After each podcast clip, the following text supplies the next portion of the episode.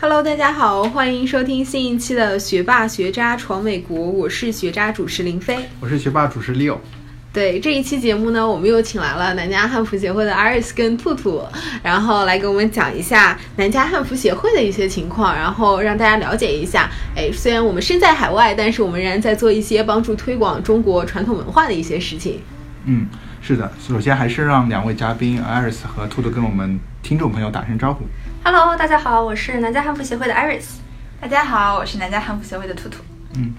对，然后我们上期节目讲了很多关于汉服的文化，但是我觉得这期节目就讲一啊、我们很多听众朋友想知道南加州汉服协会，因为觉得也是非常神奇，在美国这个这个土地上竟然还有像啊、汉服协会这样，所以说我个人好奇你们的南加州汉服协会到底可以给我们做一个简单介绍吗？就是我们南加汉服协会成立至今已经快要五年了。最开始的话，就是我们前任社长成立它，是因为在这边有一些汉服爱好者，然后大家聚集在这个地方，大家平时一起会出来穿着汉服，什么约个饭呀，一起玩一玩呀，嗯踏个青啊之类之类的。发展到现在的话，我们现在规模比之前已经大了很多了。发展到现在的话，我们差不多都是每个月都会有自己的一些活动，有一些是。呃，稍微偏大型一点的，可能跟别人合作的一些演出，然后有一些是自己举办的一些小的雅集，嗯然后每期活动都会选一个固定的主题，比如说像篆刻，比如说像妆发研究，嗯比如说像书法之类的，对，就是就每一跟期中国传统文化都会有相关的一对些对主对题。每一期都会选一个主题，然后就是给大家科普一些汉服方面的文化方面的知识，这样子。嗯，然后除了这些像科普知识很文化类的之外，我们还有一些比较欢乐的活动，比如说像嗯中国人的一大爱好就是吃嘛，然后也有很我们这边很多节日都是靠就是有很多食品的一些注意的东西，比如端午节，嗯比如像清明节，然后我们其实也会，比如端午大家穿着汉服一起来包粽子啊，那我们会先就是有一个主讲人讲一下，比如说这个节日这个节气的由来的传统故事，嗯然后大家在一起吃吃喝喝做做饭这样子。啊，对，感觉很欢乐的一期。就是我们其实蛮多活动都是跟传统节日结合起来的，就比如说，呃，之前是中秋节的时嗯候。花朝节踏青，哦花朝节踏青，然后中秋节的时候有吃月饼，还有猜灯谜，我记得。对。对，我们嗯今年的中秋节是和尔湾的中文学校一起和呃，就我们去也是参加他们的，然后去举办了一些汉服试穿和汉服小游戏体验的活动。哇，感觉是一个活动非常丰富的一个团 体。对，那你们现在成员大概有多少人呢？我们现在就是微信群里面的成员是有三百多个，然后像我们就是平时活动策划呀这些管理人员大概是八个九个九个九左右个九个，嗯对对，都是活跃在南加州地区的吗？对，对都是在 L A 地区的。啊，嗯，现在就比如说像比较活跃的，比如我们主办的一些活动会经常来参与的，大概就是有四四四五十个人个人吧对。嗯，哇，那感觉每次活动其实规模也都挺大的，有四五十个人参加。就是四五十个算是活跃人数吧，但是有一些雅集，就是比如说你要涉及到一些道具或者是什么东西，就是我们没有办法提供给那么多人，或者也是场地限制或者一些其他原因，所以像一些小一点的雅集的话，基本上都是十几二十个人的样子。嗯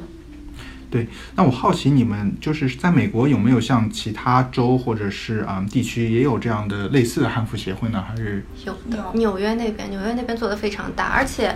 他们是跟当地政府是有合作吗，还是怎么样？因为我之前知道，就是纽约汉服社他们是穿着汉服上了纽约时装周的。哦，真的吗？哇，但是我不知道这具体后面是怎么个故事，但是确实是有。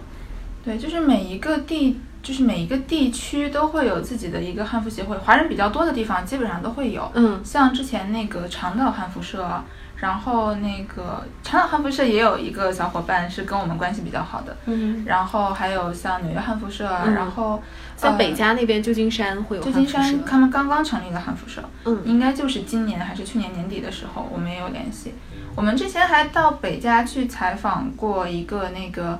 呃，也是也是算同样的汉服爱好者，但是他们也是弓道爱好者。然后我们也都有跟他们聊过公道是弓箭，传统的哦，弓弓箭。箭哇，哎，我觉得而且是中国这个的要准备传统道具特别不容易。啊嗯 对，他们真的就是很喜欢这个吧。然后他们其实应该算是从公道，然后转变，就是从公道了解到的汉服。嗯然后，因为他们研究的是中国传统公道，并不是美国这边的一些设计，所以这种传统文化都是息息相关的，然后把我们所有人连在了一起。哇，真的感觉好神奇 啊！对，就可以把兴趣爱好相同的人全部都集结在一块儿。嗯，对。对，那我好奇，就是在五年前的话，啊、你们当时成立的这个初衷是什么？就是当时是怎么样会有这个嗯，就是呃 idea 把大家就是聚集起来，然后做做这件事呢？当初主要还是因为爱好吧，因为前任社长，说实话他现在也不在这儿，所以也没办法直接去问他。但是当初就是我们前任社长他的想法就是说，我不想把这个汉服协会做大，嗯就是我不想做一些什么对外活动啊之类之类，他只是想说我们这些志同道合的小伙伴可以穿着自己喜欢的衣服做自己喜欢的事情。对，然后是他走了之后，然后我们其他人因为喜欢汉服的人越来越多，我们其他人统一商量决定下来，觉得说我们想把它做大这样。嗯，对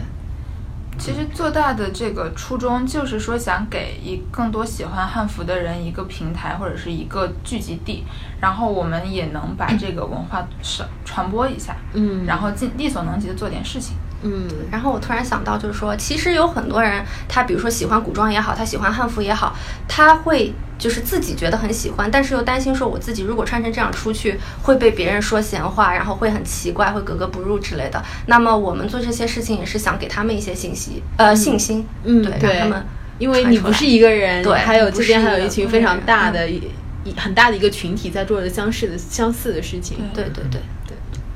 对，其所以说前面像你们提到的主要活动，包括啊、呃参加一些演出啊，然后雅集。我个人好奇，雅集这个是不是也是一个呃古古古语，就是说是一个就是聚会的意思？对，就是相当于比较传统一点儿的聚会，对，雅集这个文雅一点儿的聚会，或者你可以，或者你理解为就是文人雅士的啊，集对会，对对，可嗯以，差不多吧。对对虽然这么自称有点太不要脸了。对对，但是这个名字就是我们总比说我们南家汉服要举办一个 party 要来的好。 对，对，所以要接地气，所以要用雅集，对吧？对嗯所以我听上去是嗯，但是感觉他们的内容还是怕跟 party 也差不了多少，是 吧？嗯 没有没有，还是差蛮多的。对他们有那些就是宣传交流中国古代传统文化的一些知识性的讲座，嗯是吗？对对对，就是我们我们自己是规定说，每一期雅集都必须有一个主讲人对，就是前面半期就是必须得是你给大家科普一些东西，嗯就不不能让大家就是随随便便来了，然后什么都没学就走了。嗯，那就是 party 了。对对对，可但以我学到东西的 party。对对，嗯，但我好奇就是说，呃，可以给我们简单介绍一个比较啊、就是大家比较喜喜欢的几个雅集，就是你们哪几个主题就觉得啊，大家就是融入感比较强，也是比较觉得嗯内容比较好的。这么说来，排第一的应该是妆发雅集了。就是你可以看到喜欢汉服的女孩子比较多，嗯那女孩子都是爱美的，所以每次的妆发雅集其实响应度是最高的吧。每次呢，我们的主讲人会去选一个，比如说朝代，或者说是选一种一种这样的发型啊，或者说是妆容啊，嗯来给大家进行讲解，从那个朝代的文化风貌的背，就是包括背景的这样的元素开始讲起，然后讲解完了之后呢，就开始教大家怎么样操作，这个比如头发要怎么样盘，辫子要怎么样编，嗯，这个妆是什么样这的个假发包，对，这个假发包要怎么往上 装，然后就是就是还有眉毛要怎么么剃成峨 眉？眉毛我们不清楚， 不剃了，太可怕 太了。可怕了。所以就是相当于是从这样的一个文化层面到实际操作，然后到大家一起拍做完妆发了之后，美美的拍个照啊之类的。这样的话，就是响应的女生会比较多一点。 嗯，哎，感觉这个也很有意思，说的我都想去参加。对，然后我觉得其实还有一些其他的，就是基本上我们 workshop 类的参加的人都蛮多的，因为如果说你只是单纯去给人家讲座的话，可能就是感兴趣的人会比较少嘛，而且你讲太深了，人家可能听着听着睡着了之类的。嗯所以说像一些涉及到动手要做的那些做做一些东西的那些雅集，基本上都是还蛮受大家欢迎的。就比如说之前开过那个口指雅集，就是说。嗯，口指做口指，古法嗯古代的口红，可以这么理解。哦，对，就他，我对我看到电视剧里面，他们都是抿一片纸，然后给嘴唇上呃，色。我们做的不是那个抿一片纸的那个东西，我们做的是那个就是放在一个小的瓷的那个瓷碟子里面哦那种，然后你直接用手抹，然后粘在唇上的那个东西哦。这样对。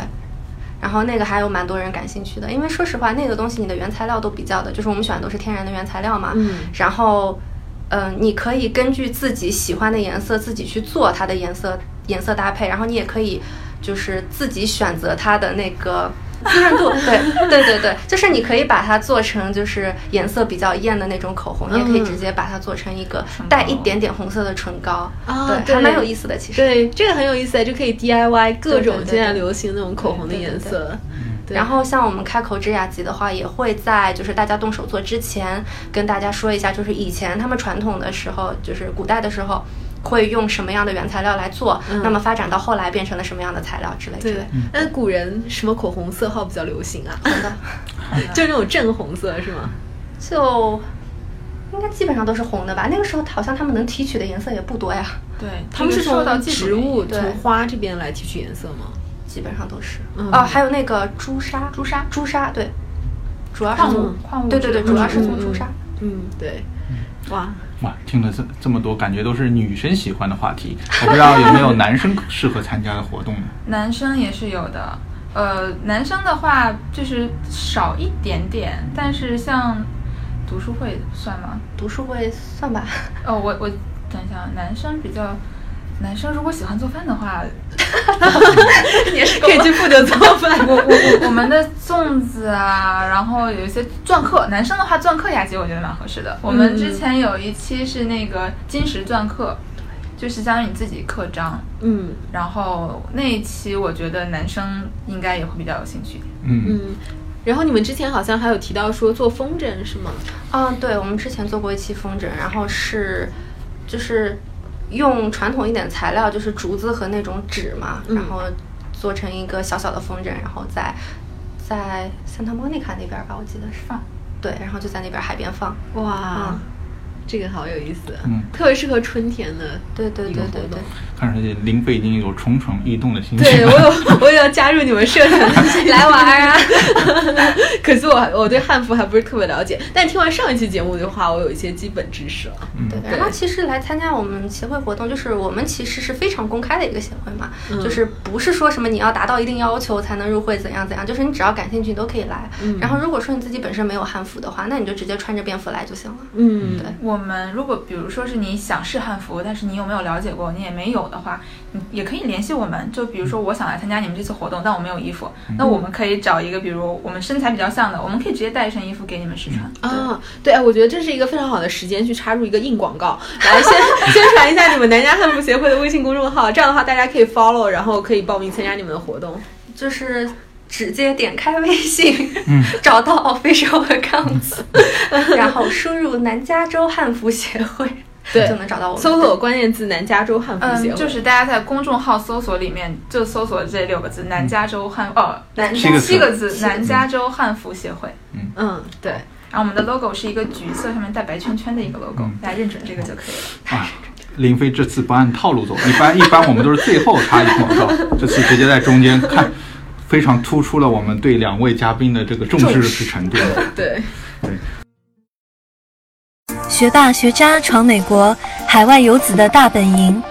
我们用最真实的声音，带你领略美国校园的精彩纷呈，揭秘北美职场的苦辣酸甜，洞悉美的最前沿的资讯视角。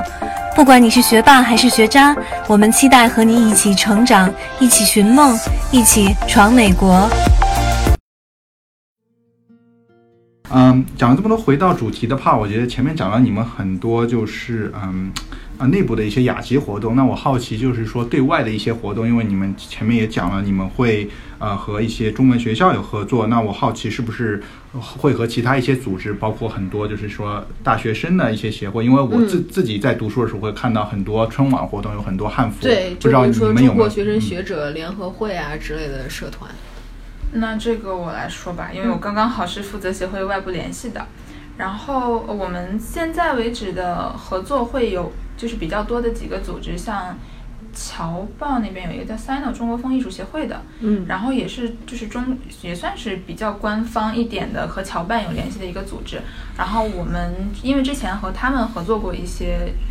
嗯，包括演呃，包括我们当志愿者呀，包括作为他们演出的一些外场互动，像汉服试穿、游戏体验这样子。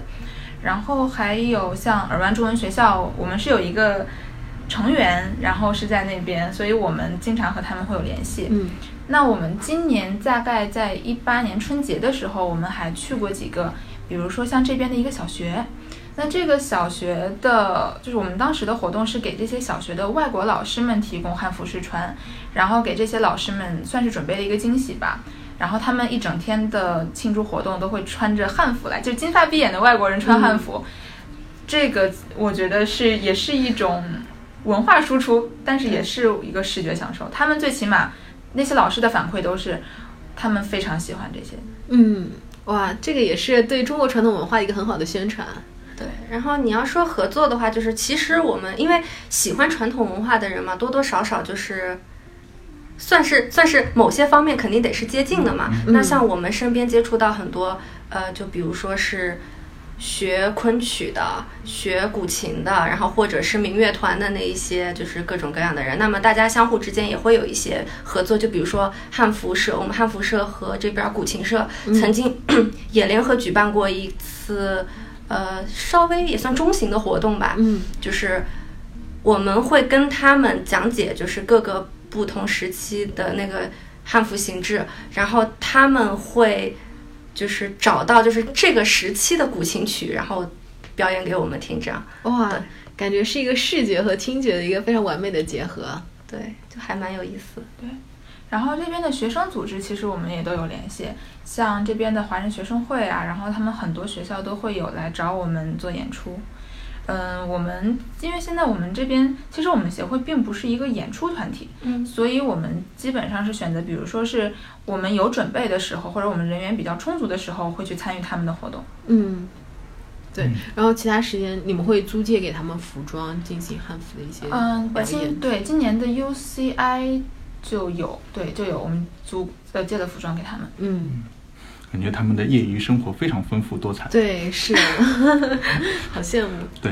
嗯，但是我个个人的话，我觉得，嗯，像汉服的话，这个也是主要还是代表了一个传统文化吧。然后像两位嘉宾上一期节目，包括这期节目讲了一个，就是一些复兴的，包括华服展啊，包括就是我感觉就是我个人也是呃非常喜欢追国内的综艺节目嘛。嗯然后我觉得最近几年好像国内对这种啊、传统文化的综艺节目特别多，嗯然后嗯我感觉和两位呃主嘉宾说的，好像这个呃一个对传统文化的认知，一个重视会完全不一样。比如说我个人比较喜欢看的，就前段时间有一个叫《古诗词大会》，然后还有包括中央台另外一个节目叫呃《国家宝国藏家宝藏》，对，像这样的节目我，我感觉是已经上升到一个国家的高度了，感觉对这种传统的一些东西的话会有不同的认知。嗯，呃，我特别像古诗词大会，我个人是非常喜欢，我感觉呃很多人在上面穿的实际上就是一些汉服或者是一种呃古装的东西，所以说他们。能能讲出很多文化的东西，我不知道这方面是不是你们也会关注这些节目，也会觉得哎，这个实际上是感觉一个啊、现在国家或者是我们普通人对这种传统文化的认知会完全不一样。嗯我们都很关注这些节目。嗯这个并不是说是因为，比如说我们做汉服复兴我们才去关注，这个就是是因为就是因为喜欢嗯才会去关关注，对，这就是所有的对出发点都是一样的，就是对传统文化的喜欢。对，之前国家宝藏是每一期都在追的，有这。对，然后诗词大会的话，确实像主持人说的那个，有不止一个嘉宾穿的是汉服，而且他们穿的是那种很正统的。嗯，对对。其实我觉得汉服是一个很好的出发点，你嗯从汉服出发，你可以了解到中国传统文化的方方面面嘛对，包括一些啊、呃比如说文物啊，或者诗词啊，或者是音乐啊音之乐类古的。筝对对，对，因为兔兔前呃上期节目讲到，你以前学是学的古筝，你的像像古筝这样音乐，包括这种诗词和汉服，实际上他们都是相融合、相结合的嘛。嗯，是这样子的。其实古筝是有断代的，古筝的现代古筝也是近现代才就是才被复原出来吧。嗯而且现在的古装曲大部分都是现代当代人来写的古装曲。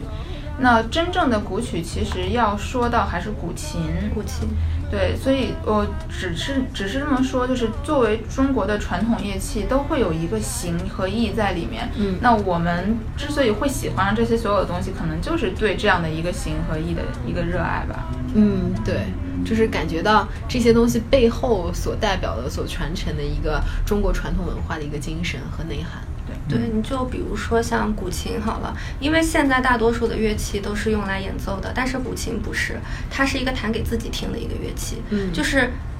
古琴这种乐器，除非你真的是把它的声音扩大很多倍，嗯否则它没有办法跟其他的乐器一起合奏，因为它声音太小了。嗯然后呢，古琴的作用基本上也就是就是自己弹，然后那个平心静气吧，就是对差不多是这样哦对。对，其实说到这个，因为我自己本身非常喜欢中国传统诗词，我喜欢唐诗以及宋词。就是很多的时候，你在读那些唐诗宋词的时候，你体会到的一些意境是无法言传的，就是无法用语言来形容的。但是你可以感觉到背后的那些禅意，或者说一些韵、一些一些意味在当中。所以我相信你们在穿汉服的时候，体会到的也是差不多的心境吧。对嗯，感觉到底是文化人，哎，我不是学渣 吗？没有没有，感呃，对，没事，这边继续。然后呃，我个人就是说，跟上期节目讲的，实际上刷抖音的过程中，我发现了很多跟呃，比如说汉服啊，包括这种传统文化啊、因为我比较接地气嘛，所以说。抖音是我学学习这种传统文化的一个很好的教学场所。 我感觉，我感觉有一些很多就是古风的歌，我感觉是非常的现在流行，就是很多人会去，就是这种呃，用这种古风的方法去有一些歌，或者他们自己自己制造。我不知道这个从这个角度来说，是不是对一个现代音乐的一个颠覆，或者一个传统文化的？所以说，想请两位，嗯，给我科普一下，就是古风歌它到底是不是属于这种汉服文化、传统文化的一部分？嗯，对于古风，我个人是觉得现在的古风音乐是有一点点，就是也不能叫问题吧，就是你可以发现现在有很多古风的，比如说像方文山，它是词是中国风对的，然后它的编曲也会融入一些民族的这样的元素，嗯然后就是简单来说，二胡，二胡是一个和摇滚搭配起来非常没有违和感的乐器，嗯啊，对，二包括就是和像那个二胡和很多西方乐器，就是搭配起来也完全没有任何的问题。嗯然后这个我觉得算是中国音乐的一个一个突破吧，就是能把现代的音乐和自己的音乐结合起来。但是现在我觉得，嗯，古风音乐圈有一个我个人不太喜欢的现象，就是当一个小众的东西走向大众了之后，它会变得很杂。嗯现在有很多音乐，它把它是其实是很简单的电子音乐，嗯然后它就是很多人认为它是古风，但是我并不觉得是它的它的那个词曲都不是一个古风的，就是都都跟和传统其实没有任何的关系。嗯但是它只是用了，比如说它用了一个那个传统故事的一个元素，嗯它用的全部是现代的方法来讲一个古代的故事，我并不会认为这个是古风的音乐。嗯但是让我觉得我很开心看到的一个现象是，很多人把戏曲越来越多的融入到音乐里面去了。嗯，能举一个例子吗？抖音里面有一个蛮火的一个 BGM 叫《离人愁》，不知道你们有没有听过？离人愁，我哼一段。嗯，好好好，欢迎欢迎。哦没有没有没有没有没有没有， 就是那个我饮在江湖悠悠那个，嗯应该很熟了。嗯嗯嗯，这个对调子挺熟。这个我觉得算是古风，就是把戏曲融合一点点的一个对，哦我记得还有一首歌，什么《卷珠帘》是吗？霍尊的那个卷对哎珠帘，那个我觉得应该算是还有那个什么将军啊，早起。哦，那什个么。呃呃呃呃，就是老九典狱门的司典狱司，老九门那个电视剧，然后啊，嗯嗯嗯，是。典狱司他的唱呃他的那个唱的唱他那叫什么来着？演唱者是叫音频怪物，是我们古风圈的元老级的人物了。嗯，对。其实我觉得这是不是也是一种妥协。就是你作为一个小众的音乐，比如说比如说纯古风、纯古典的音乐，你可能没有办法被这么多人所接受、所喜爱，所以你不得不和现在的一些主流音乐做一些融合，以才能够使你自己被推广出去，被大多数人所接受。你觉得这是这是一种传统文化的妥协呢，还是说是一种积极的正面的融合？我觉得是融合，因为其实也是有人在坚持在做那些传统的，不知道呃，你们应该没有听说过，其实有一个呃有一个歌手叫燕池，对，他你你们如果听过他的歌，就是他的歌就是非常的就是调子也很古风，然后他的词也是非常的传统的那种嗯不过燕，但是这个人其实应该算是一个民谣，民谣是吗？对。我自己是认为，就是有很多古典音音乐，其实西方也是这样。你不管是钢琴曲、小提琴也好，都是有古典音乐和现代音乐之分的。嗯，你不可能说一个人要求每个人都会去喜欢，比如贝多芬、喜欢莫扎特，这个是做不到的。这种其实更多的偏向于一，比如说我是专业做音乐的人，那我可能会对专业性的古典音乐会比较有兴趣。对。那大部分的人他们的审美其实是偏向流行生活化。对，那你我觉得我是觉得，嗯，很多包括我自己也是，我可能你我不我不会去每天去听传统的民乐，我不可能每天去听那个像什么春节序曲，去去听那个丰收这种就是传统的音乐。嗯，但是我又喜欢它，那我要怎么样把它融入到我的生活里？那就是让它把现在流行的东西和它结合，这样我觉得算是对我，就是我自己对这件事情是一个非常非常积极的态度。嗯，就是我觉得各种不同的音乐之间，它相它相互之间是平等的，并不是说我有一首歌完全是古词古曲，那我这首歌就好像就比其他的歌要厉害，就是不是这个样子。嗯嗯嗯，对对，嗯就像你刚才说到的，就是 回到汉服这个话题，就像被子搭牛仔裤，也是一个让嗯古代的文化融入现代生活的当中的一个很好的途径。对对对，那也可以换句话说，就是并不是说我穿了一整套汉服，我就可以蔑视那些就是穿穿时装的人，你们不对尊重传统文化，完全不是这么回事儿。嗯，对对，